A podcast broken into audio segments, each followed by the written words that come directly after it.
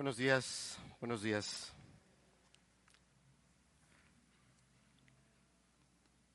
La enseñanza que estamos hoy para compartir es abriendo una pausa. Vamos a hacer un receso de, de algunas enseñanzas. Estamos eh, cada domingo predicando de manera expositiva eh, el Evangelio de Juan. La semana pasada concluimos dentro de esta secuencia eh, el capítulo 7 del Evangelio de Juan.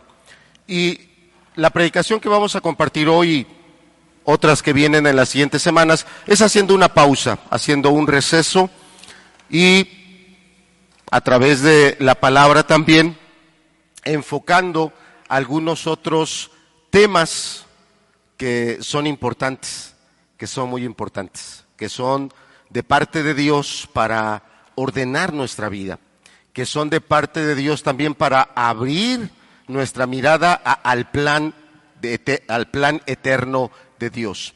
Y también en el deseo muy personal, eh, el deseo mío es abrir tu apetito, abrir tu interés por la palabra de Dios y por el reino de Dios. Ya expliqué que es abriendo un receso y teniendo claro que ahorita no vamos a aplicar de manera expositiva en el Evangelio de Juan, pero sí voy a usar un pasaje del capítulo 7 del Evangelio de Juan, porque queremos estar hablando en estos mensajes acerca de el trabajo. Las labores que cada varón, que cada mujer, porque también hay mujeres que tienen que apoyar o sustentar a sus familias al no haber tal vez eh, eh, ese aporte de parte de un varón. Porque hemos estado eh, al hablar con hermanos o hermanos al, acercarnos a nosotros y comentarnos lo que motiva su ausencia de las reuniones, lo que motiva su decir, estaba yo haciendo esta actividad en la iglesia, pero ya no la voy a hacer, ¿por qué? Me voy a dedicar a esta área, al trabajo. Y ciertamente el trabajo es algo que Dios ha mandado, pero dentro de lo que Dios ha mandado en el trabajo, el trabajo no es un castigo, el trabajo no es pues la desgracia de la vida, porque pues si no trabajo, ¿cómo sustento las responsabilidades? El trabajo es un medio de gracia a través del cual Dios está hablando, bendiciendo y también mostrándonos el camino hacia la eternidad. Pero cuando nosotros no nos tomamos de la palabra de Dios y cuando nosotros solamente vemos el trabajo con otra mirada, y el trabajo nos puede ir bien, nos puede beneficiar y, vemos esa abundancia, pues entonces el trabajo se vuelve un ídolo, una idolatría, un Dios que me está apartando de, de un Dios falso que me, me está apartando del Dios verdadero. Entonces, el objetivo de estas predicaciones es mostrar la doctrina del trabajo, porque hay una doctrina. Y no crea que le voy a sacar aquí el artículo de la ley del trabajo, no, no vamos a hablar de eso. Vamos a hablar de el mandamiento y los principios de Dios, la doctrina de Dios, para que ese trabajo sea bendecido por Dios. Para que tú seas bendecido por Dios a través de tu trabajo y que tu trabajo no sea una maldición y que tu trabajo no sea tu ídolo que te alejó y te llevó a perderte para siempre y a tu familia. Entonces, ese es el objetivo de, las predicaciones, pero la enseñanza del día de hoy se llama Jesús y la fiesta de los tabernáculos, que tiene que ver con el plan eterno de Dios y tiene que ver también con el trabajo y mucho tiene que ver con el trabajo. Entonces, si me acompaña al pasaje que está marcado ahí en pantalla, al Evangelio de Juan, en el, en el capítulo 7, y vamos a estar leyendo los versos 37 al 39. Evangelio de Juan, capítulo 7. Y vamos a darle lectura a los versos 37 y 39.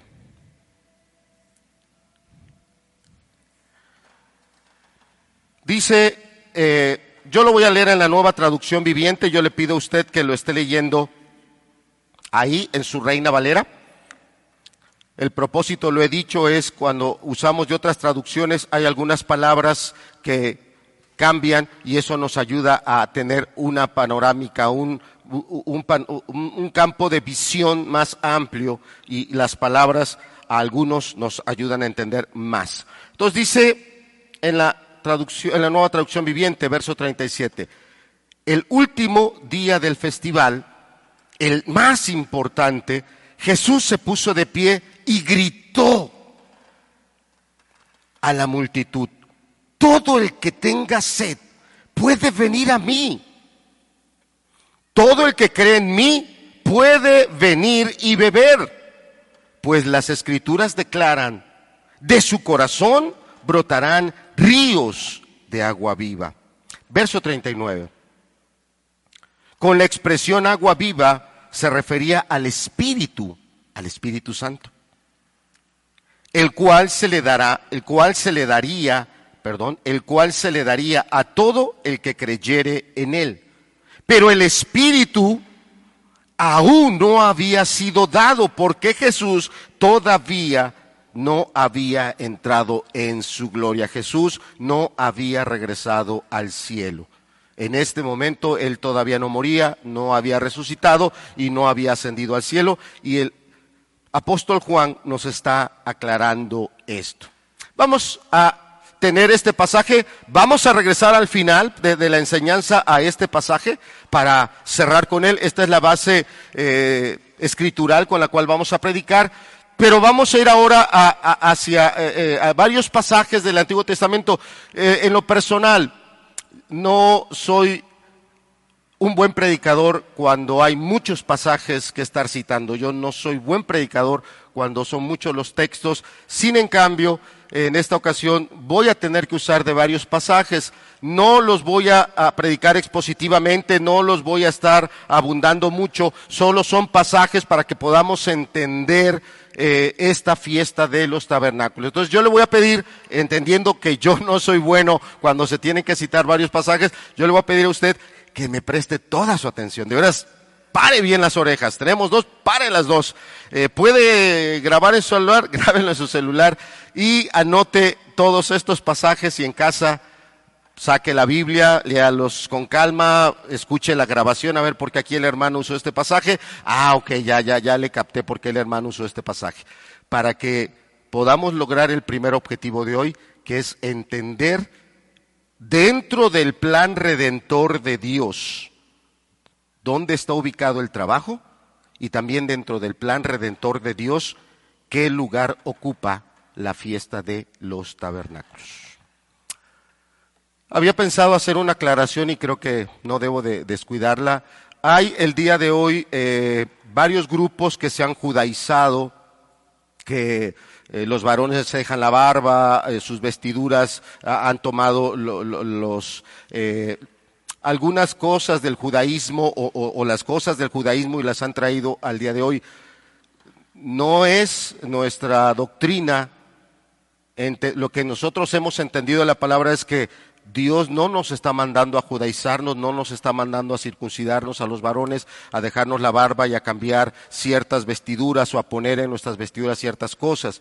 Lo que la palabra claramente nos manda es arrepentirnos de nuestros pecados obedecer a Dios en su palabra y seguir sus mandamientos y principios. Y aunque voy a estar predicando de la fiesta de los tabernáculos, esto no es que vamos a volver al judaísmo y vamos a volver a poner en práctica esto, porque tenemos que entender cómo es que Cristo ha tomado esto y qué lugar ocupa hoy en Cristo la fiesta de los tabernáculos. Aclaro eso, para mí era importante eh, hacer esa observación. Si alguien quiere platicar al final algunas cuestiones de esa eh, moda, eh, de ese eh, cambio que se está haciendo en algunas personas, y acá en Tehuacán hay varios grupos que se han levantado así, del judaísmo, cambian su manera de hablar, cambian su manera de vestir, cambian su manera de vivir. De acuerdo al judaísmo, algo que lo que nosotros entendemos en la palabra, Dios no lo está mandando. Siguiente diapositiva, por favor.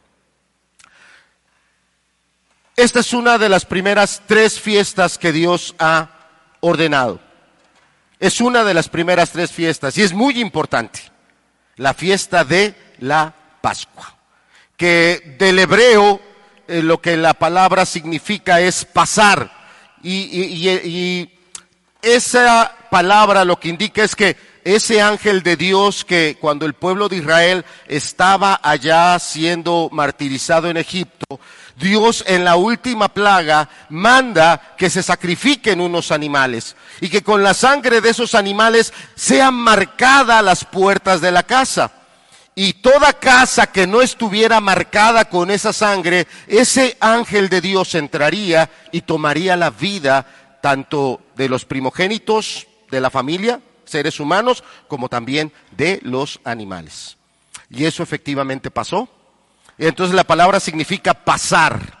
El ángel al ver esa sangre pasaba, no entraba en esa en esa casa, en ese domicilio, y no tomaba la vida de esos primogénitos, tanto de los humanos como de los animales. Esta celebración se hace en el primer mes del año judío. Los judíos no empiezan su año como nosotros en enero. Los judíos lo empiezan ya sea en el mes de marzo o en el mes de abril. Porque esto el día de hoy tiene un equivalente con la Semana Santa. Y nosotros tenemos claro que a veces Semana Santa se celebra en el mes de marzo y en otras ocasiones en el mes de abril. No es el momento ahorita de aclarar por qué ese cambio de fecha, pero usted sí tiene claro que en ocasiones Semana Santa es en marzo y en otras ocasiones es en el mes de abril. Bien, entonces esta celebración judía dentro de lo que Dios ha mandado se hace en el primer mes porque fue el mes donde Dios tomó a su pueblo y lo sacó de Egipto. Y Dios les dijo, este, este mes te será por principio. Y ahí es donde ellos empiezan su calendario. Entonces es el mes primero. Esta fiesta que celebra es una liberación milagrosa. Dios usando todo su poder, toda su autoridad, tomó a su pueblo y lo sacó libre. Eso se celebra en la Pascua, pero no es todo lo que se celebra en la Pascua. También lo que se celebra es el comienzo de una nación. Antes de este momento, los israelitas no eran nación, eran esclavos. Eran la fuerza de trabajo de los egipcios, pero no eran nación eran sojuzgados. Faraón decidía quién vivía y quién moría. Y los textos claramente nos dicen las indicaciones que les daban a las parteras. Si ves que es niña, la dejas vivir. Si es ves que niño, lo avientas al río.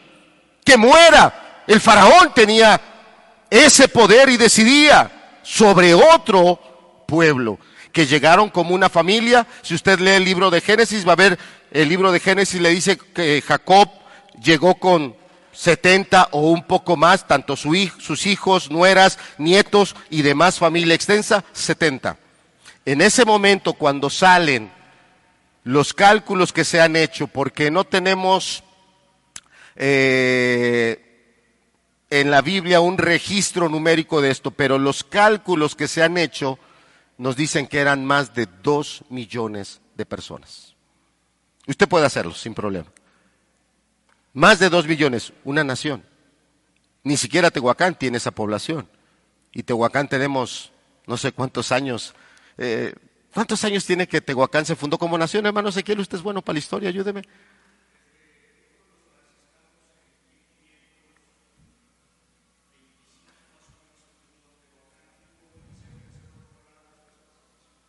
¿Sí saben que el 16 de marzo es una fecha importante aquí en Tehuacán? ¿Quién sabe por qué?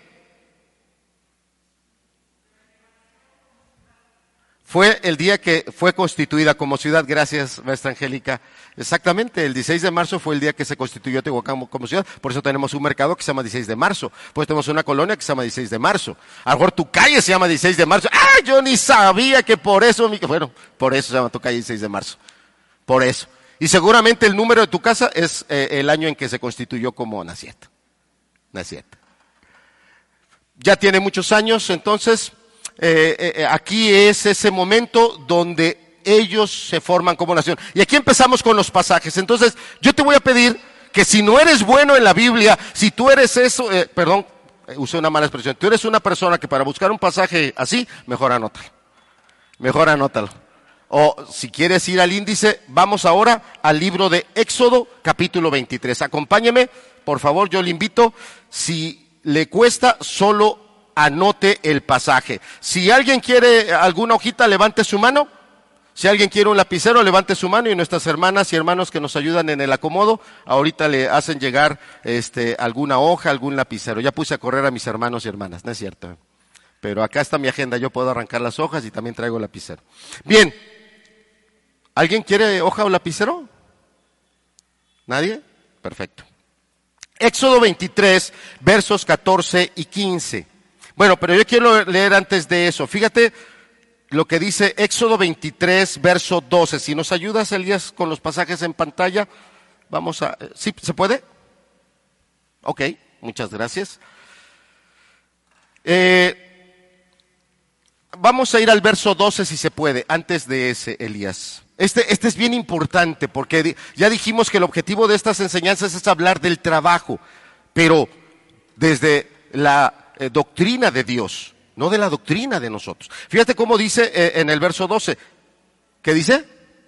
Seis días trabajarás y al séptimo día reposarás para que descanse tu buey y tu asno y tome refrigerio, o sea, alimento, alegría, renuevo. ¿Quién? El hijo de tu sierva. Y el extranjero, verso 13. Y todo lo que os he dicho, ¿qué dice ahí? E, esa palabra no quiere decir que lo metes en un cajón, le pones 20 candados y ahí se quedó guardado. No. Guardas eh, en el sentido bíblico es algo que continuamente estás poniendo en práctica. ¿Cuántos de nosotros somos bien descuidados con los lentes? Lo uso como ejemplo. Y continuamente llevamos las manos a la cara para ver si todavía están ahí los lentes. ¿Cuántos de nosotros somos bien descuidados de, las llaves con las que abrimos la casa y otras cosas? ¿Y, cuántas veces eh, andamos ahí registrándonos las bolsas? Ay, ¿dónde las dejé? ¿Dónde están? Eso es guardar. Algo que continuamente tú estás buscando y te estás asegurando, aquí está, aquí está, aquí lo tengo. Muy bien, entonces ahí dice, y todo, verso 13, y todo lo que os he dicho, guardadlo. Y nombre de otros dioses, ¿qué dice ahí? No mentaréis, no lo pronunciaréis, no te inclinarás ante él, no le darás tu vida. Y hoy se ha levantado un falso Dios, un ídolo, que es el trabajo y más trabajo, y más trabajo, y voy a ganar más, y voy a hacer esto, y voy a hacer el otro. Dios ya te está hablando desde aquí. Dios ya te está hablando desde aquí, te está diciendo lo que tenías que guardar, y tú no lo has guardado. Has hecho un lado a Dios y has agarrado a tu nuevo Dios. Y te regocijas con Él, y te regodeas con Él. Ya veremos al final de estas enseñanzas cómo es que la palabra te trata. Dice, ni se oirá de vuestra boca. Muy bien, ahora sí, vamos, esto solo queda ahí, porque vamos a estar hablando de trabajo. Ahora sí, vamos a, los pasajes, no son todos, hay más pasajes de la fiesta de la Pascua. Verso 14, tres veces en el año me celebraréis fiesta. Ahora sí, verso 15. La fiesta de los panes sin levadura. La fiesta de la Pascua también se llama la fiesta de los panes sin levadura. Son dos fiestas. La Pascua es primero y una vez que se termina la Pascua empieza la fiesta de los panes sin levadura, una fiesta de siete días. En pasajes como este no se está mencionando la Pascua, se está mencionando la fiesta de los panes sin levadura, pero para celebrar la fiesta de los panes sin levadura yo tengo que celebrar primero la Pascua. Entonces, estamos yendo a pasajes donde podemos identificar la fiesta de la Pascua con otro nombre. Muy bien, Siguiente pasaje, si nos pones este, la, la diapositiva, hermano, por favor.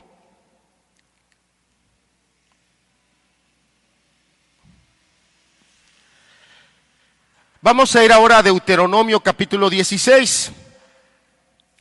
Deuteronomio capítulo 16.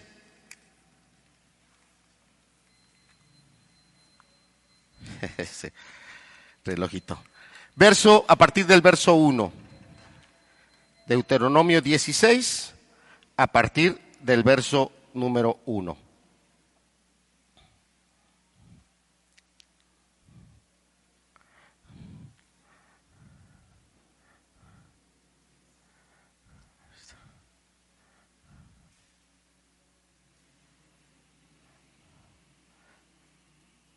Aquí está. Bien, vamos a leerlo. Dice, Guardaréis el mes de Abib. Aquí nos está dando el nombre de ese primer mes. El mes de Abib es el primer mes del calendario judío. Y harás, ¿qué dice ahí?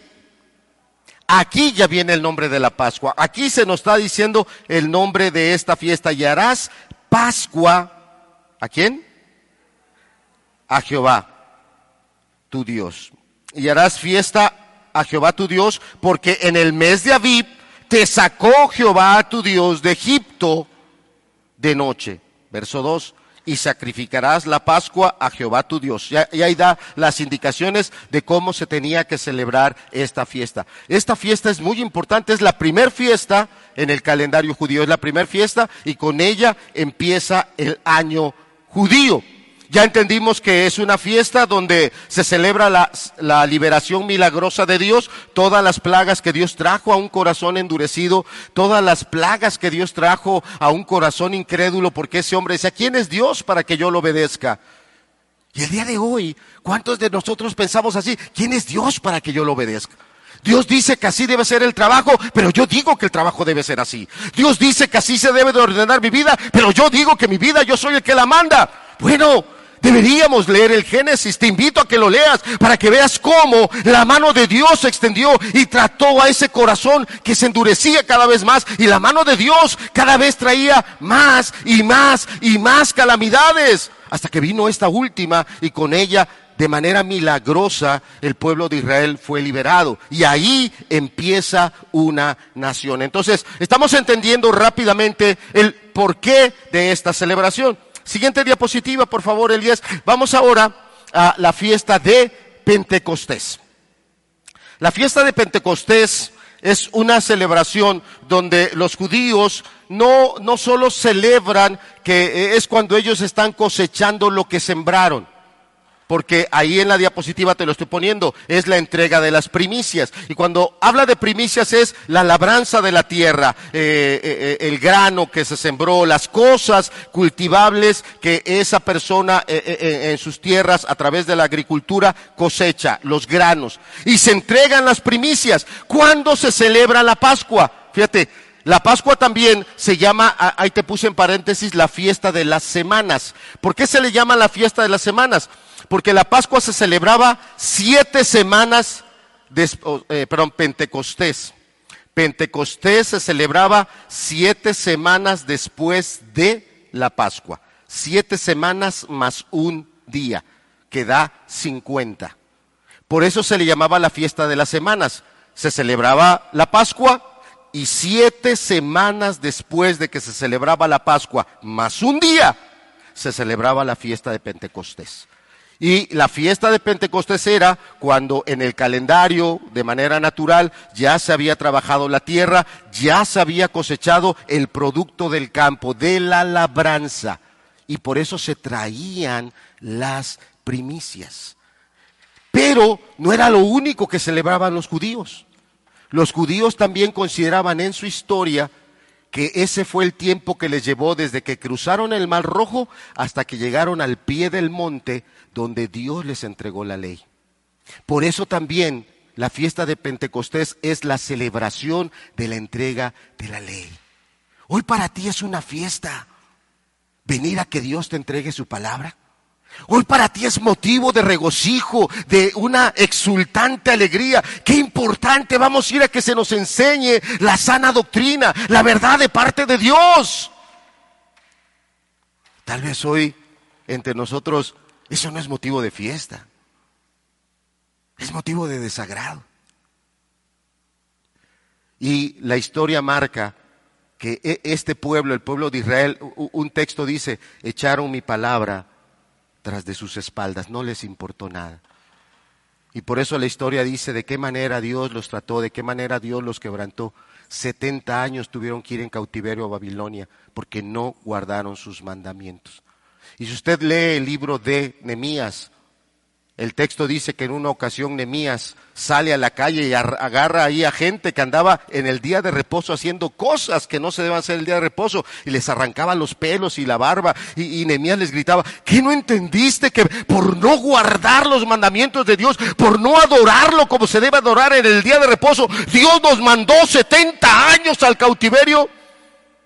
Y tal vez a ti y a mí Dios no nos ha mandado al cautiverio, pero no estamos siendo renovados en el día de reposo.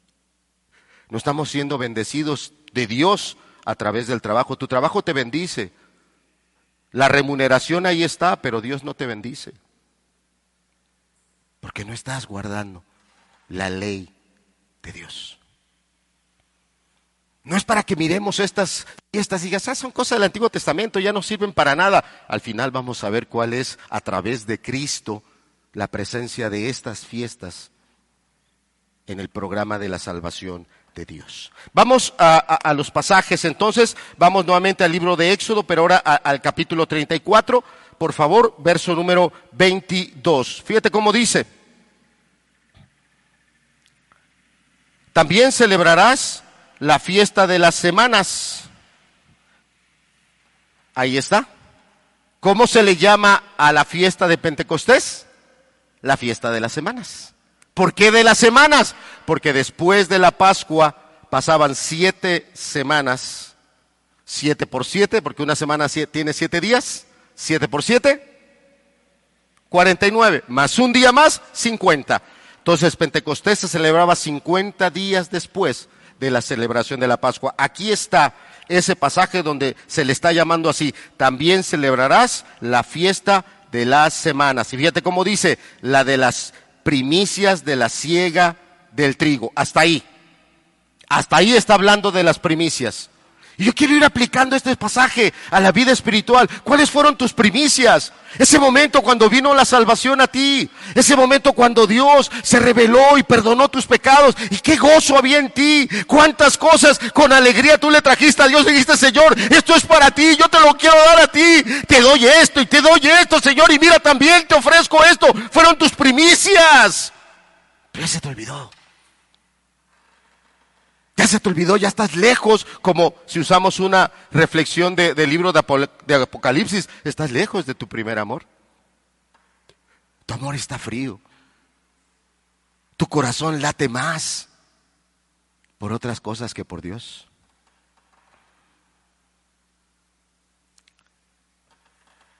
Dice verso 26, si no lo pones por favor, estamos en el 22, vamos ahora al 26.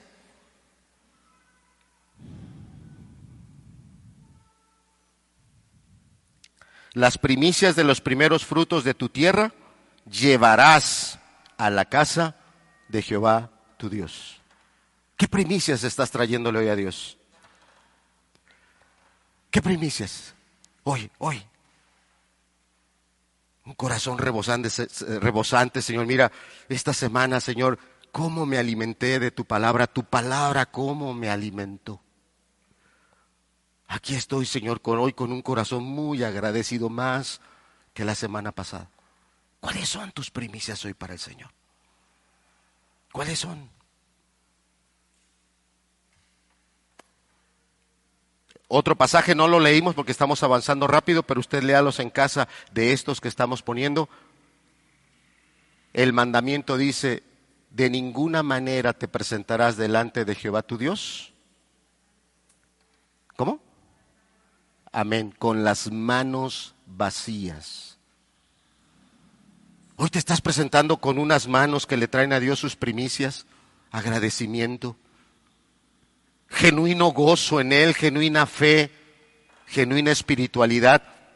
O tus manos están vacías, tus manos están más llenas de tus trabajos, tus manos están más llenas de tus caminos. Si, si miras tu cronómetro y tu horario, tu tiempo toda esta semana se lo dedicaste más a ese otro Dios que a tu Dios verdadero.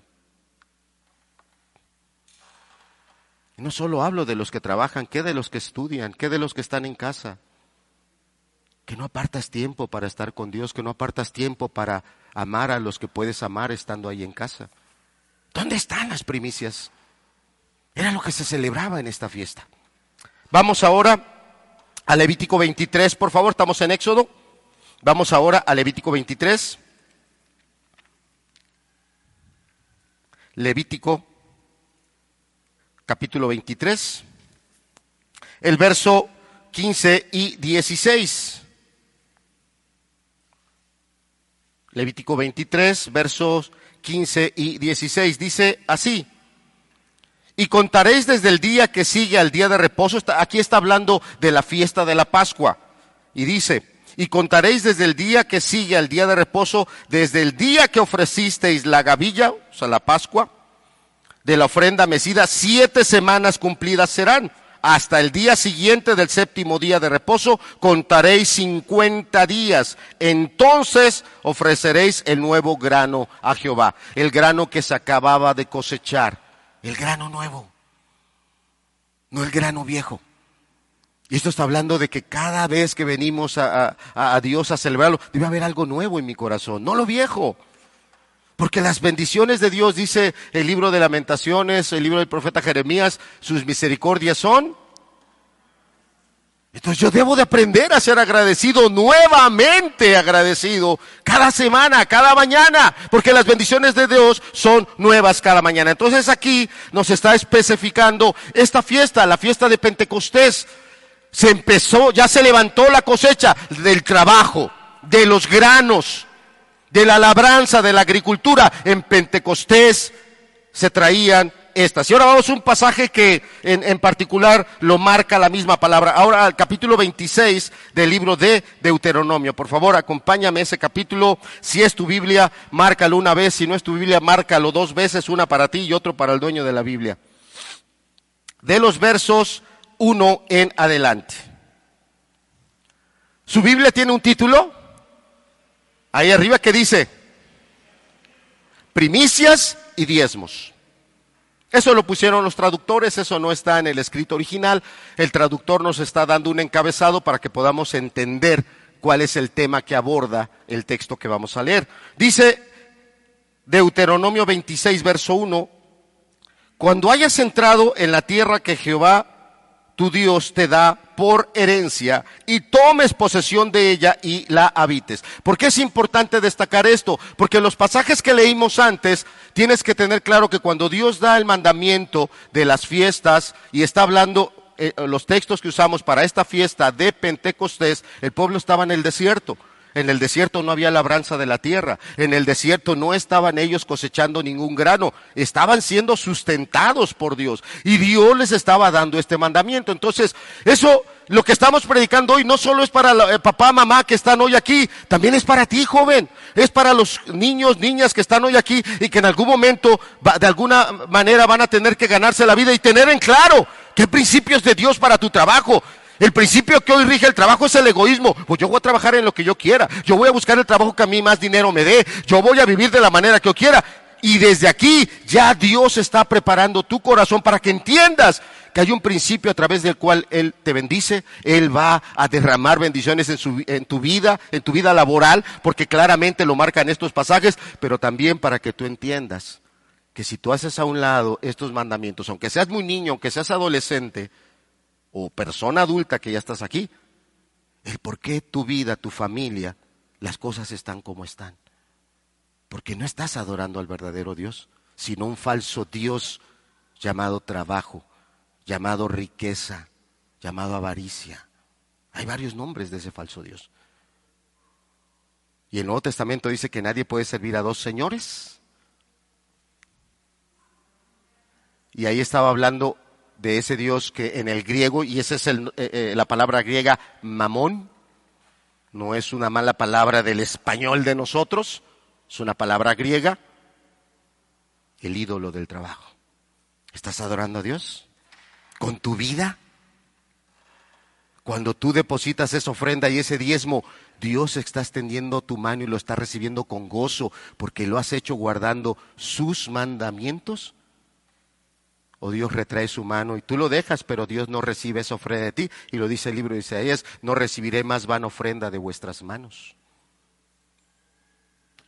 26. Entonces, este pasaje está hablando ya Dios a los que van a entrar a la tierra prometida y van a empezar esas labores en el campo. Dice, cuando hayas entrado en la tierra que Jehová tu Dios te da por herencia y tomes posesión de ella y la habites, verso 2 entonces tomarás, ¿de qué dice?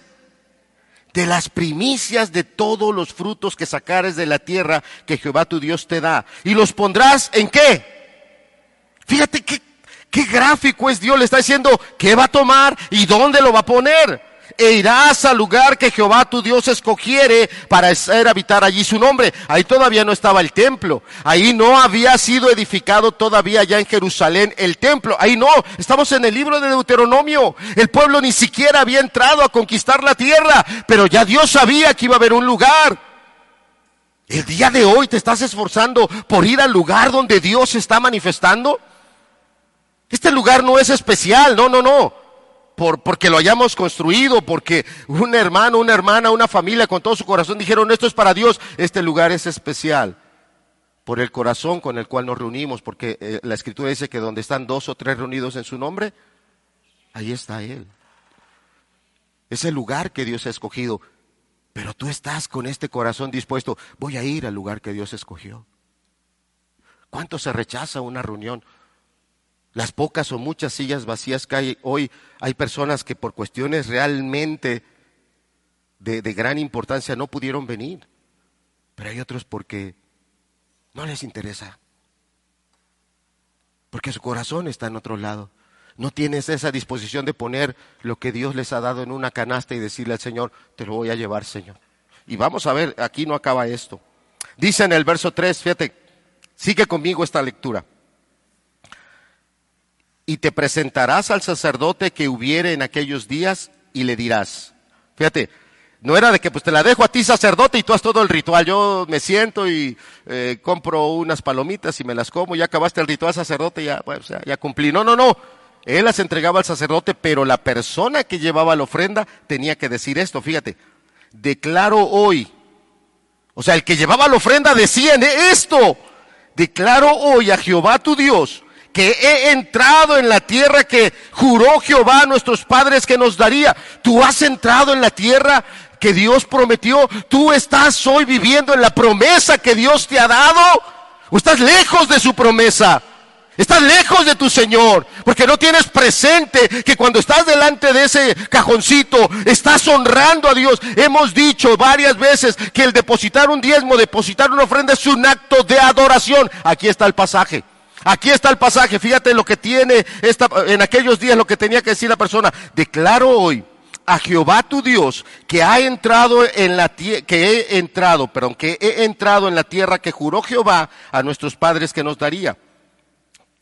Dice eso primero la persona, el sacerdote que dice, tomará la canasta de tu mano y la pondrá delante del altar de Jehová tu Dios. Subraya ese versículo, el altar es algo muy importante.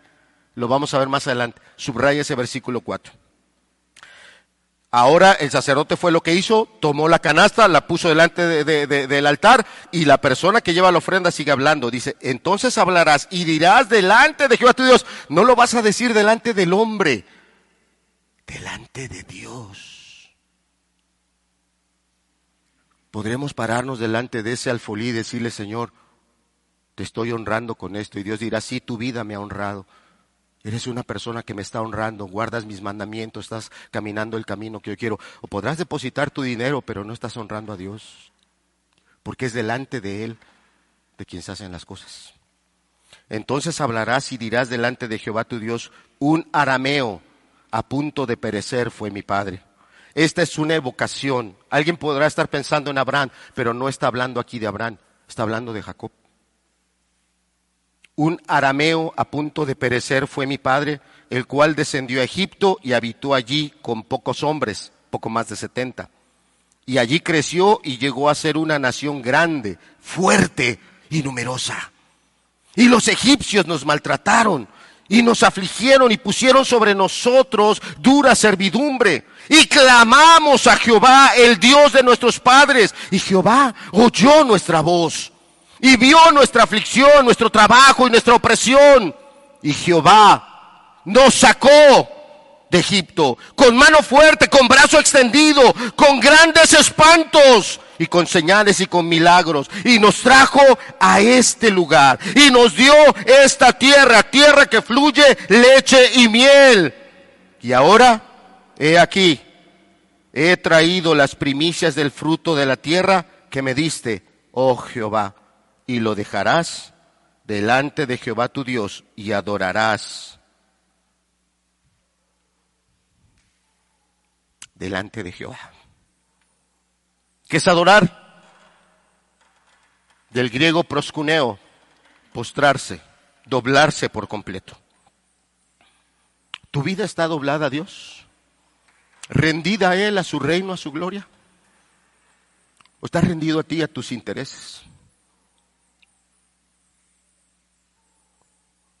Eso es lo que tú dices a Dios cuando depositas ahí tu diezmo, tu ofrenda, Señor.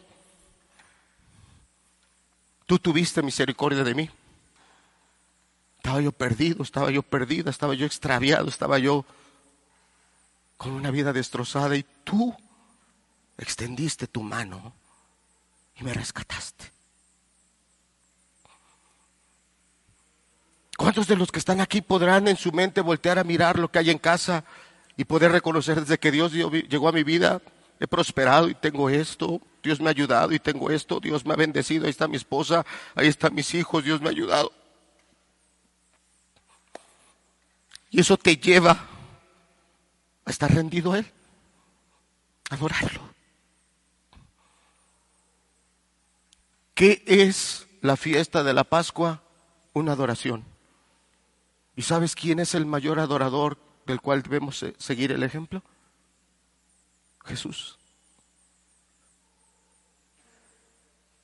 Perdón. Sí, estamos hablando de, de, Pentecostés, perdón, mencioné Pascua. El mayor adorador ha sido Jesús. Porque Él se postró y entregó toda su vida a su Señor y dijo, Señor, no hagas lo que yo te pido, no hagas lo que yo quiero. ¿Haz qué? ¿Haz qué? Dígalo fuerte. Yo te invito cuando estés frente a esos depósitos del diezmo, de la ofrenda, eso que tú pongas ahí, que no sea el dinero, que sea tu corazón, tu espíritu, tu voluntad, y tú le digas a Dios, Señor, que tu voluntad se eche en mi vida. Que yo a través de mi estudio, a través de lo que hago, cómo vivo en mi casa, a través de mi trabajo, haga tu voluntad. ¿Habías leído este pasaje? Seguramente sí. Tal vez no para algunos. Pero te puedo decir hoy que es un pasaje brutal. Brutal. Esta era la santidad, la consagración desde el corazón con la que a Dios se le rendía tributo. Él fue el que nos dio lo que tenemos. Tal vez tú no lo reconoces, pero Él es el dador de toda dádiva y de todo don perfecto. Vamos a la siguiente diapositiva, la fiesta de los tabernáculos. Son tres fiestas, estas tres fiestas para los judíos era obligatorio ir a una de estas tres una vez al año. Todo judío, si no vivía en Jerusalén, vivía alrededor o vivía en, regiones muy lejanas a Jerusalén, tenía este sagrado llamado una vez al año debía de ir y presentarse ante Dios. Algunos escogían la fiesta de la Pascua, algunos otros escogían este, la fiesta de Pentecostés, 50 días después de la Pascua, pero la historia nos dice que la gran mayoría escogía la fiesta de los tabernáculos. Sí, esa fiesta donde el Señor Jesús dice que en el último, en el día más importante de la fiesta de los tabernáculos, el Señor Jesús se pone en pie y dice, si alguno tiene sed. Es ahí donde el Señor Jesús pronunció esas palabras tan hermosas, tan pletóricas, tan llenas, abundantes de amor, de compasión, de gracia, de poder, de misericordia, de todo lo que hay en Él, que Él rebosa de todo eso. Bien, la fiesta de los tabernáculos también se llama la fiesta de la cosecha. Dirás, oye Alejandro, pero pues, la, otra, la otra fiesta, la, de Pentecostés, eh, también eh, había este, eh, cosas que se recogían del campo. Sí, hay una diferencia.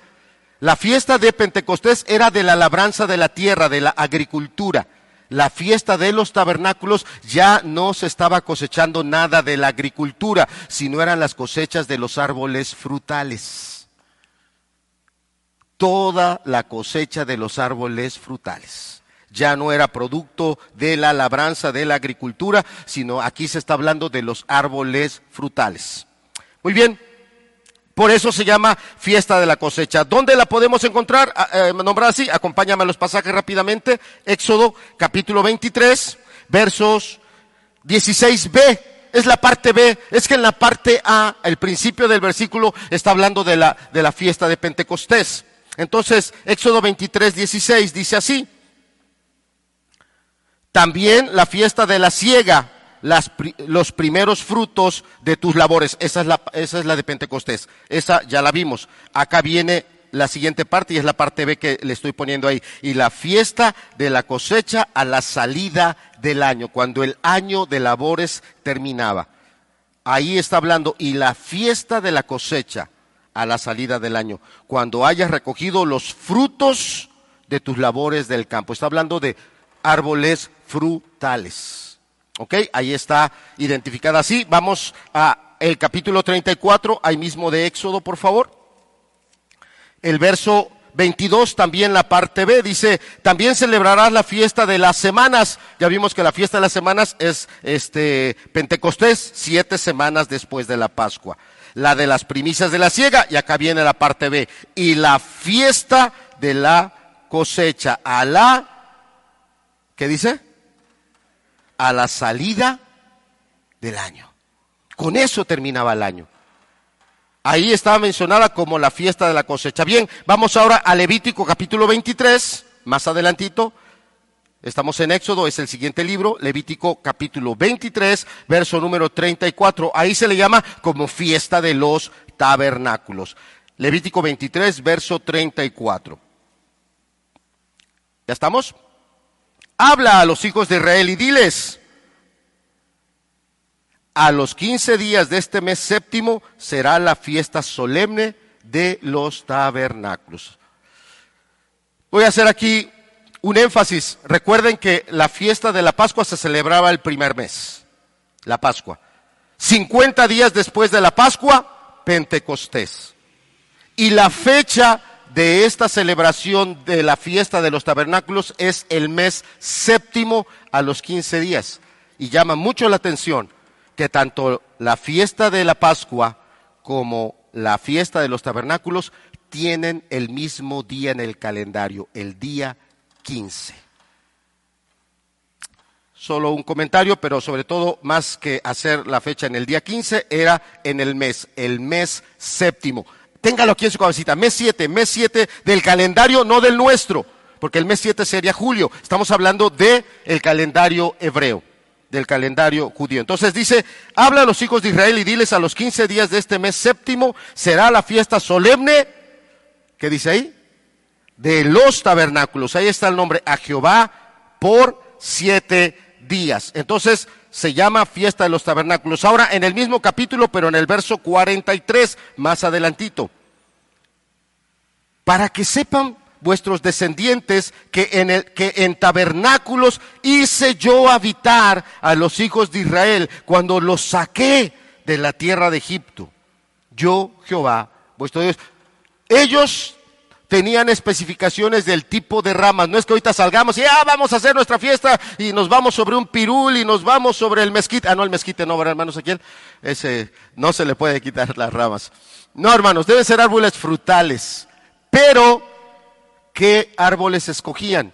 Escogían aquellos árboles que representaban el caminar que ellos tuvieron por el desierto, por los lugares a donde fueron que Dios les dio agua y por los lugares de la tierra que Dios les dio por herencia.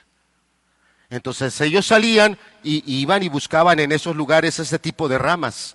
Y esa cabaña tenían que vivir ahí durante siete días, ahí tenían que estar haciendo sus eh, clases por Meet, por Zoom, ahí tenían que estar haciendo sus conexiones, eh, para que tengamos una idea, ellos tenían que vivir ahí siete días, toda la familia.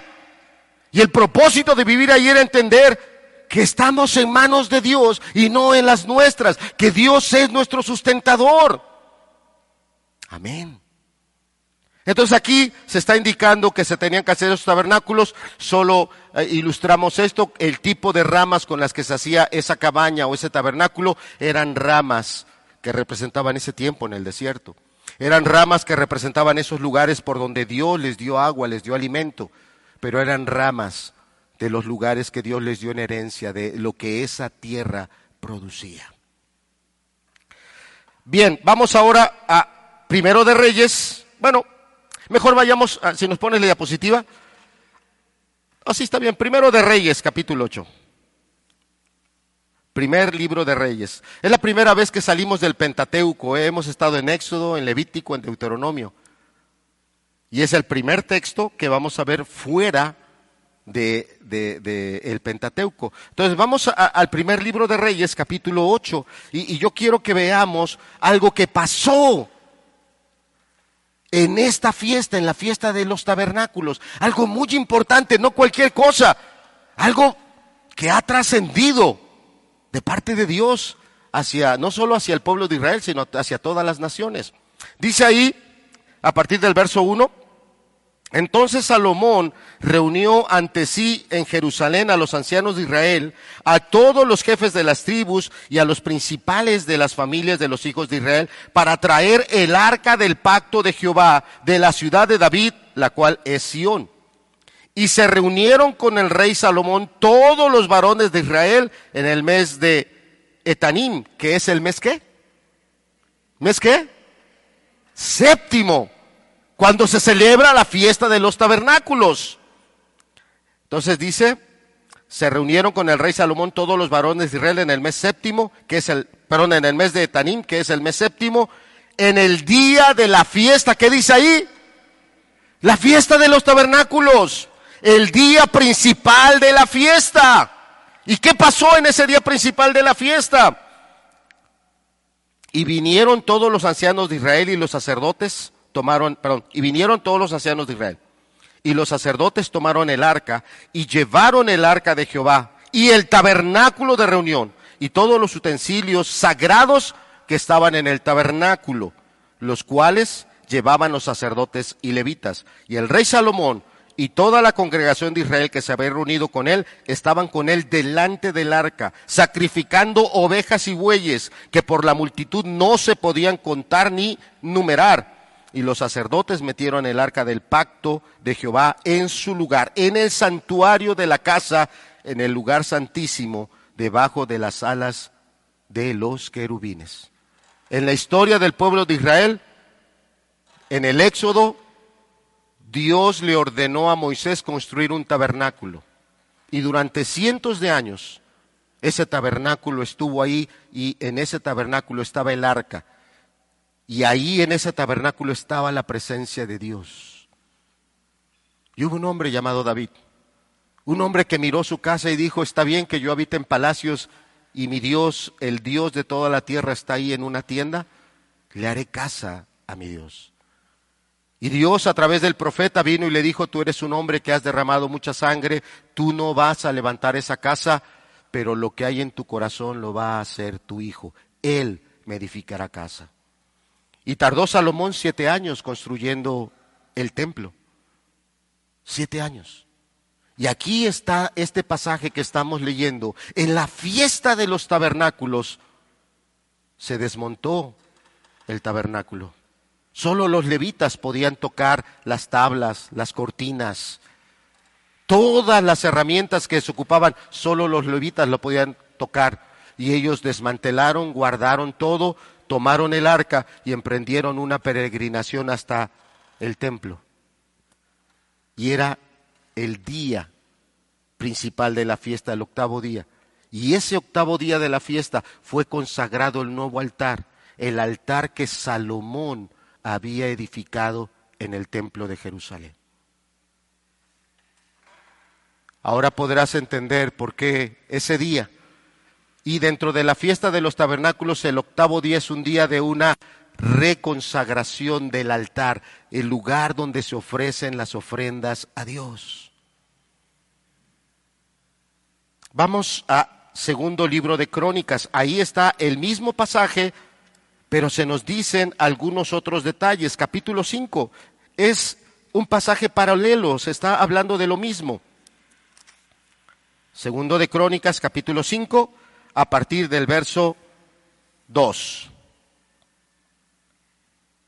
¿Ya estamos ahí?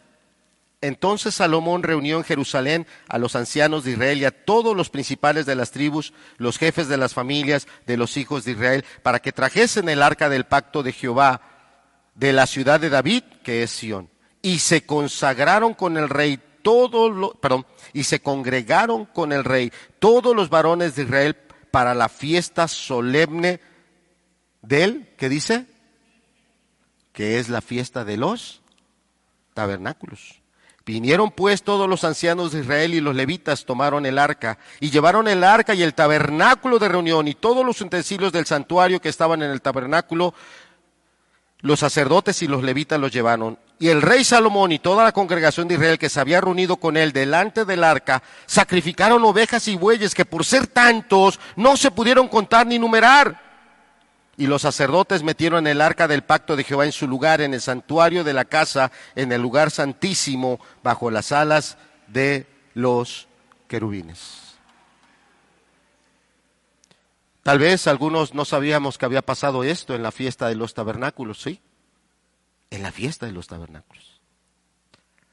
La fiesta de los tabernáculos cada año, cuando existía todavía el templo, ya no el de Salomón, el que edificó Herodes, ese último gran día de la fiesta, cuando se hacía un gran ritual, ese ritual también incluía el altar donde se hacían todos los sacrificios. Era un lugar muy importante. Y ahí, en ese día, en esa fiesta, cerca de ese lugar, el que iba a ser sacrificado, alzó su voz y dijo, si alguno tiene sed, ¿tiene sed de Cristo? Tienes sed del mundo tal vez. Andas ahorita en un romance con alguien. Tienes hambre del mundo, no de Cristo. Andas con una amargura, un resentimiento. No conoces al Dios de paz, al Dios que purifica. Estás en tus afanes, los compromisos económicos. Hay que responder ante ellos, definitivamente que sí, pero no abandonando a Dios no haciéndonos a un lado de nuestra vida.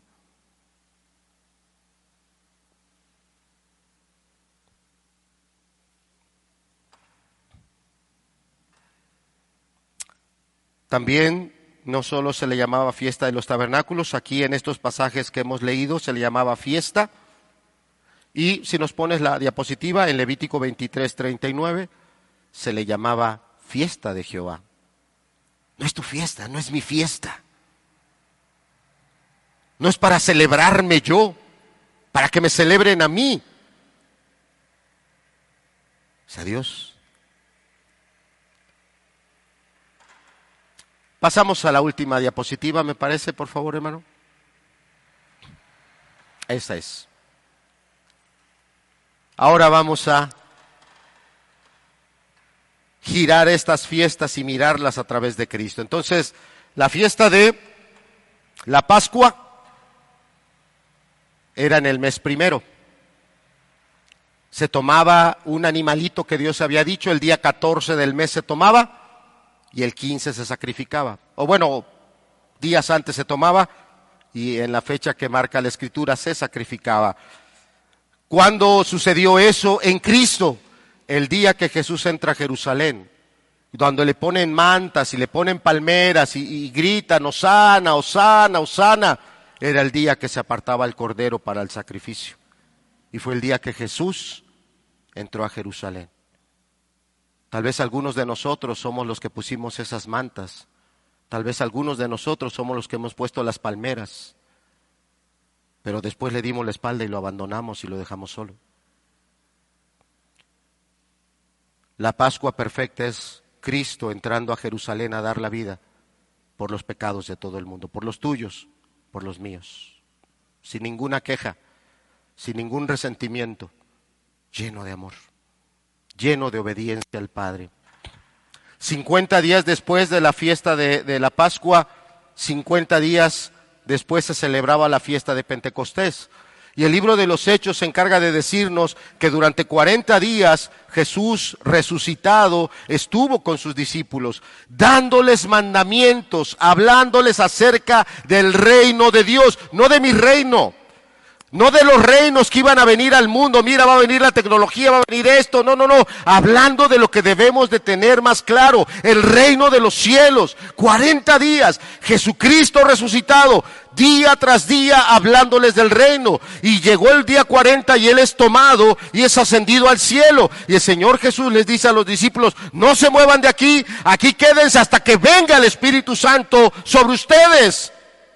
Y ellos perseveraron en oración y diez días después, el día de la fiesta de Pentecostés, ¿qué vino? Vino nuestro consolador. Vino nuestro paracleto. Yo no sé si es el tuyo. Yo no sé si tú lo conoces. Yo no sé si prestas tus oídos al consolador. Yo no sé si tienes el anhelo de que Él llene tu vida, de que Él te fortalezca. Yo no sé. Pero Cristo sí lo sabía. Y por eso lo envió, para que no estuviéramos huérfanos. No estuviéramos sin poder ante un mundo que es contrario a los principios de Dios. Un paracletos que nos recordaría, y el hermano hace un momento, cuando hablaba de la profecía, él hablaba del Espíritu Santo que había venido para, para convencer, para redarguir. El Espíritu viene a redarguir, estás pecando, por tu afán en el trabajo y por una vida desordenada, estás dejando a Dios, estás dejando a tu familia, estás muy contento con eso, pero no tienes un fruto, no tienes una primicia que traerle hoy a Dios. ¿No te redarguye el Espíritu? Que te ha hablado y te ha hablado y te ha hablado y tú has echado la palabra a tus espaldas. A ti como joven que estás en una vida desordenada y no quieres ser responsable ni en tu casa, ni en la escuela, ni con ninguna otra obligación que se te asigna. El trabajo es un medio de gracia. Y lo vemos porque a través de ese trabajo se podía traer la fiesta de las primicias, el día de Pentecostés. ¿Cuáles fueron tus primicias el día de Pentecostés? A mí no se me va a olvidar el día que el Espíritu Santo vino a mi vida, nunca se me va a olvidar. Cómo me postró, cómo Él vino a mi vida. Tal vez alguien que escuche la enseñanza no lo crea, pero literalmente me tocó. Y con eso no quiero decir, ay, qué especial soy yo. No, no, no. Yo venía de una iglesia que no creía en el Espíritu, que menospreciaba otras iglesias donde hablaban las lenguas, que veía con soslayo aquellos que levantaban las palmas, aplaudían, gritaban aleluya. Ay, estos escandalosos. Yo venía de una iglesia así.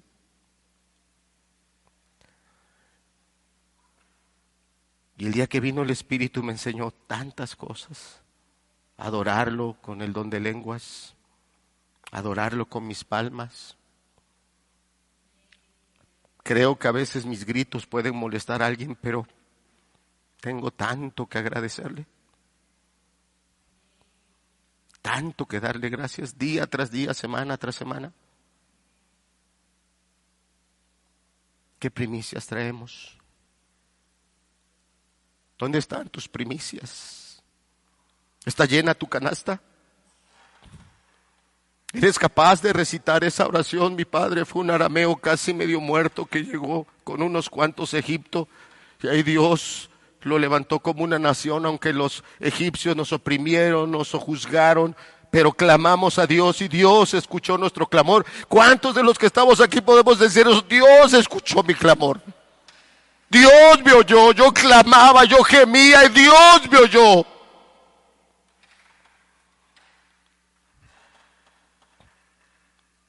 La mayor evidencia de que Dios nos ha oído es que envió a su Hijo, se hizo carne. Y vimos su gloria, gloria, gloria como del unigénito del Padre, lleno de gracia y de verdad. Esa es la fiesta de Pentecostés. No es cualquier fiesta. Y la de los tabernáculos, quisiera terminar mi enseñanza con este pasaje que para mí está, es un pasaje que, que merece un tiempo aparte. Si no sabe cómo ubicar al profeta Zacarías, llegue a Mateo.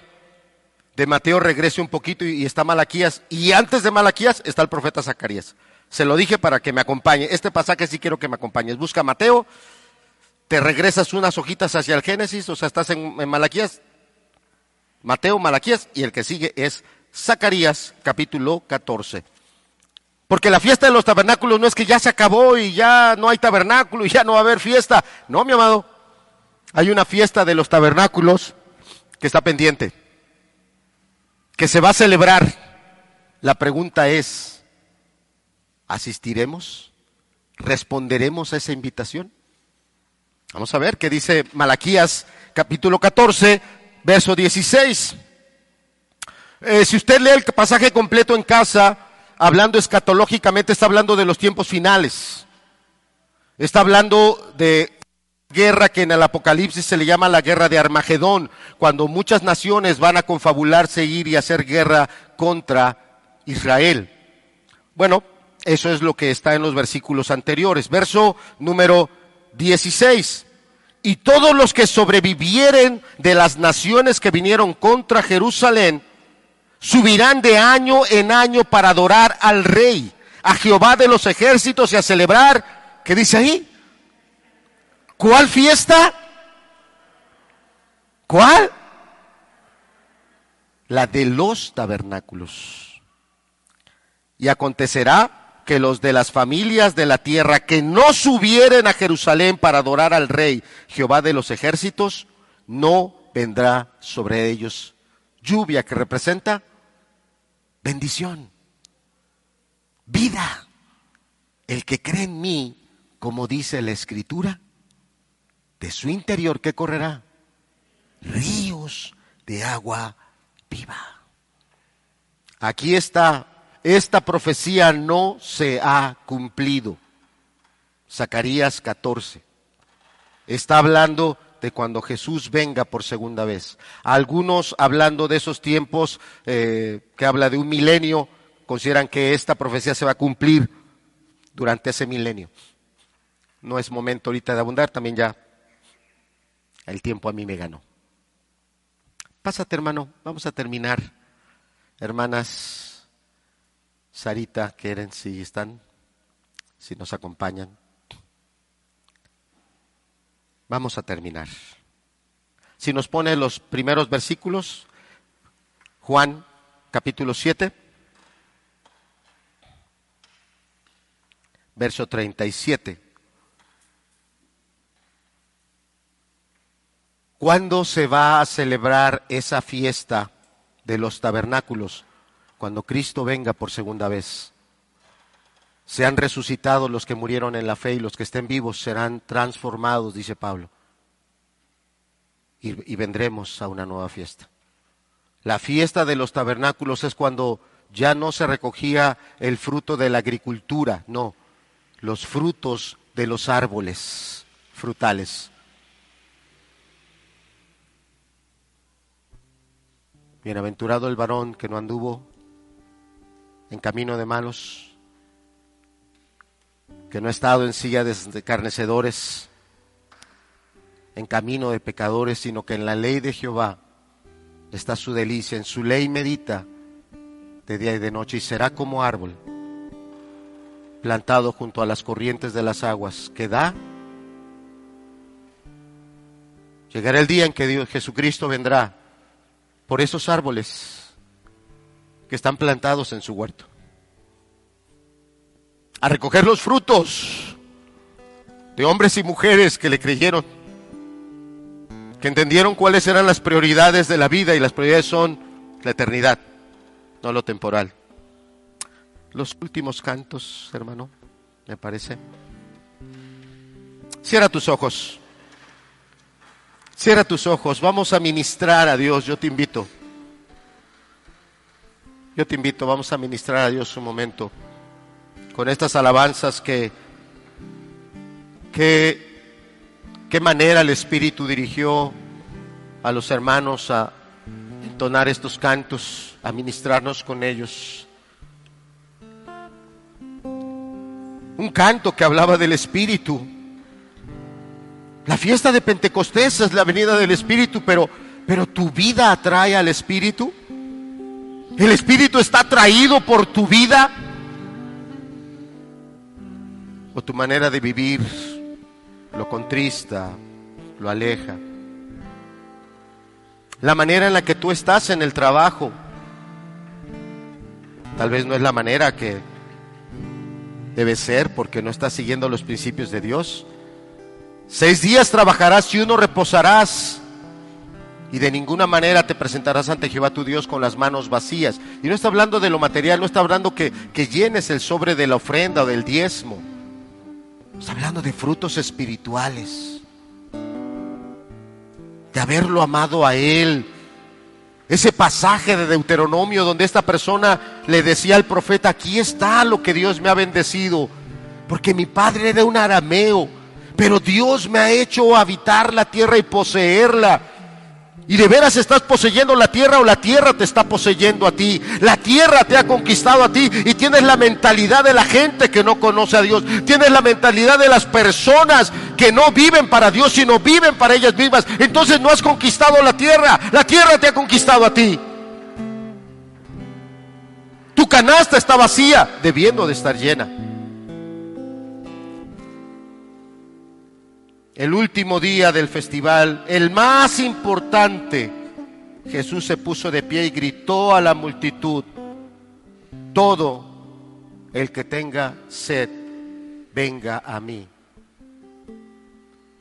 Todo el que tenga sed puede venir a mí. Todo el que crea en mí puede venir y beber.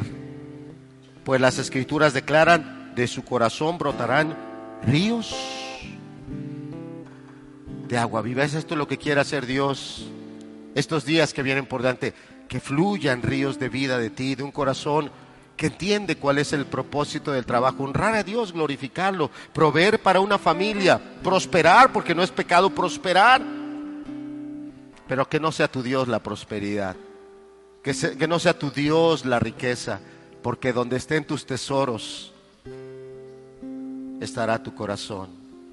Porque Dios reclama que a través de lo que la tierra produce o de lo que los negocios producen, porque hoy podríamos traducir esos árboles frutales son tus negocios, lo que tus negocios producen, porque Dios reclama que se los entregues a Él y se los rindas a Él, porque dice el Salmo 24, Salmo 24, que es el salmo que describe el momento cuando Jesús entra en la gloria después de haber ascendido de Jehová es la tierra y qué?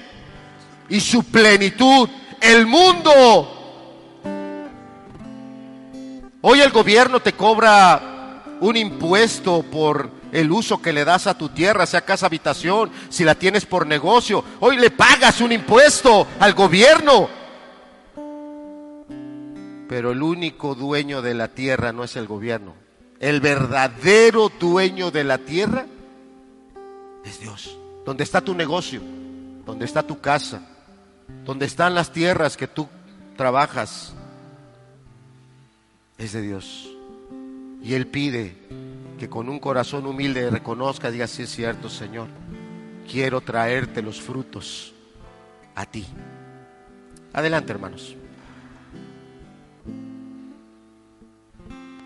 Cuando miro a tu santidad,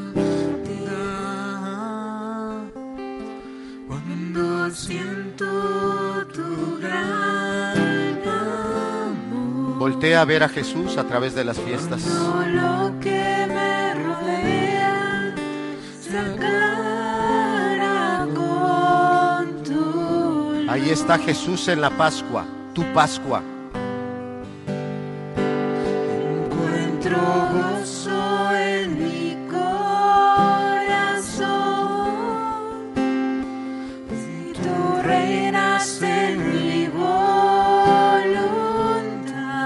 Aleluya.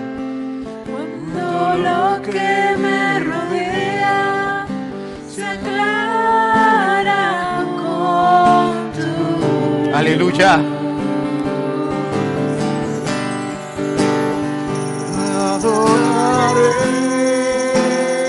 Te adoramos a ti, Señor.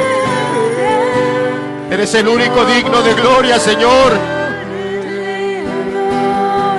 Bendito seas, oh Dios. Yo vivo por ti. Gracias, es cierto, tú das la vida. y te adoraré. Aleluya. Adoraré.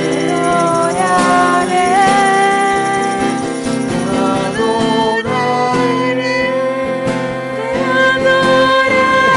Bendito, bendito. Aleluya.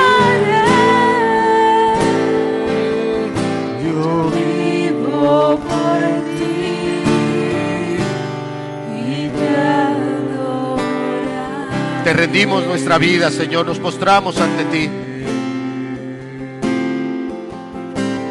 Ven, Santo Espíritu, Te llamamos. Llámalo, lo necesitamos. ven, Santo Espíritu, te llamamos. Es el, el único que convence.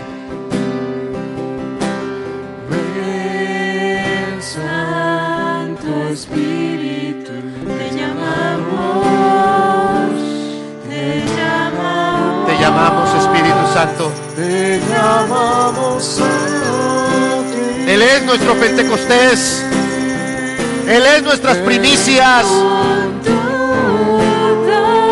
Bendito seas Jesús.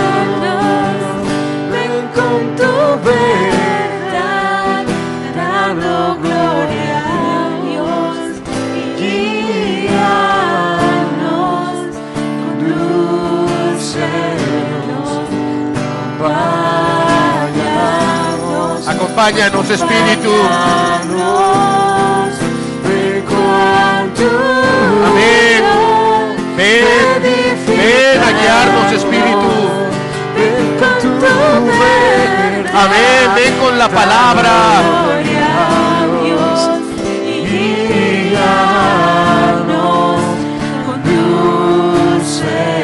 Amén.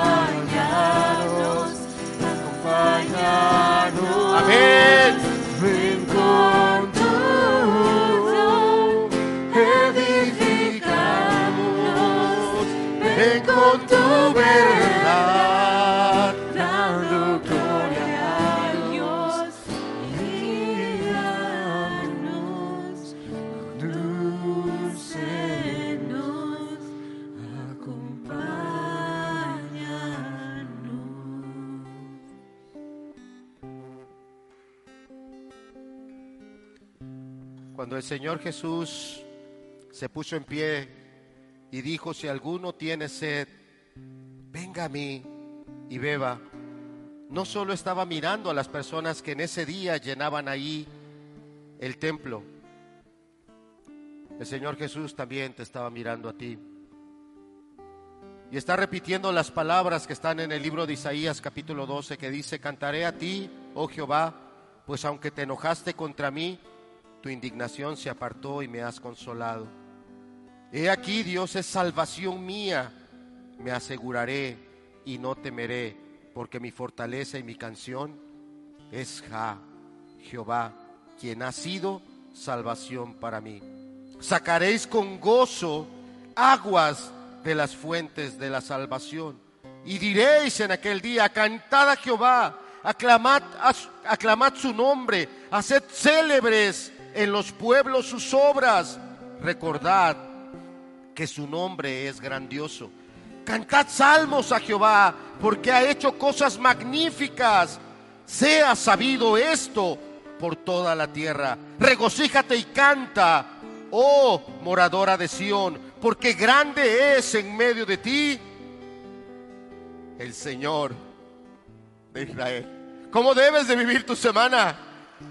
Cantándole, adorándolo. Son grandes tus obras, Señor. No hay nadie como tú. Que lo que hagas cada día en tu trabajo y en tu casa le dé a Él la gloria. Aprendamos a vivir para Él. Aprendamos que nuestro trabajo sea siervo del Señor. Siervo para su gloria. Saquemos agua de las fuentes de la salvación. Porque tal vez he ido a un pozo que no era el correcto, como la samaritana, como Nicodemo sacando pozo, agua de otros pozos equivocados. Aquí está el pozo, el verdadero, que es Jesucristo. Tu verdadera Pascua, tu verdadero Pentecostés y tu futura fiesta de los tabernáculos, cuando seamos reunidos con Él en la gloria. No la merecemos, no somos dignos de ella, pero Él nos limpió con su sangre. Nos ha llenado con su espíritu y nos ha dado su palabra para que andemos en sus mandamientos. En estas fiestas eran santas, no por las cosas que los hombres le adornaron y le acompañaron. Eran santas convocaciones porque Dios así las llamó. Dios llamó santas esas convocaciones. Y sabes, que antes de las tres fiestas, Pascua, Pentecostés y Tabernáculos, la primer fiesta es el día de reposo. Seis días trabajarás y uno reposarás y te presentarás delante de Jehová tu Dios. ¿Cómo menospreciamos este día? ¿Cómo lo tenemos en poco? Siendo que Dios lo llamó santo para bendecirte a ti, para bendecirme a mí, para bendecir al mundo. Tiene que cambiar nuestro corazón. Tiene que cambiar nuestra conducta y nuestra vida. Y tenemos que amar lo que Dios ama y guardar lo que Dios nos ha mandado a guardar. Hay otras reuniones entre semana que también son santas convocaciones. Porque Dios las estableció, no los hombres. Y Dios estableció un día que su iglesia se reuniera a orar, a ser instruida, a estar unánimes. También es una santa convocación. Y en la reunión que tenemos esta semana, el próximo viernes, tenemos una santa convocación al ayuno y a la oración. Estás invitado, hermano, hermana, a los que asisten a esta reunión. Tú sabrás, de acuerdo a lo que la palabra nos instruye, qué valor le das a eso. Son fiestas, mucho gozo, mucha alegría, pero cuando fluye esa agua de las fuentes de la salvación y sacaréis con gozo aguas de las fuentes de la salvación y diréis en aquel día, cantad a Jehová, aclamad su nombre, haced célebres en los pueblos sus obras.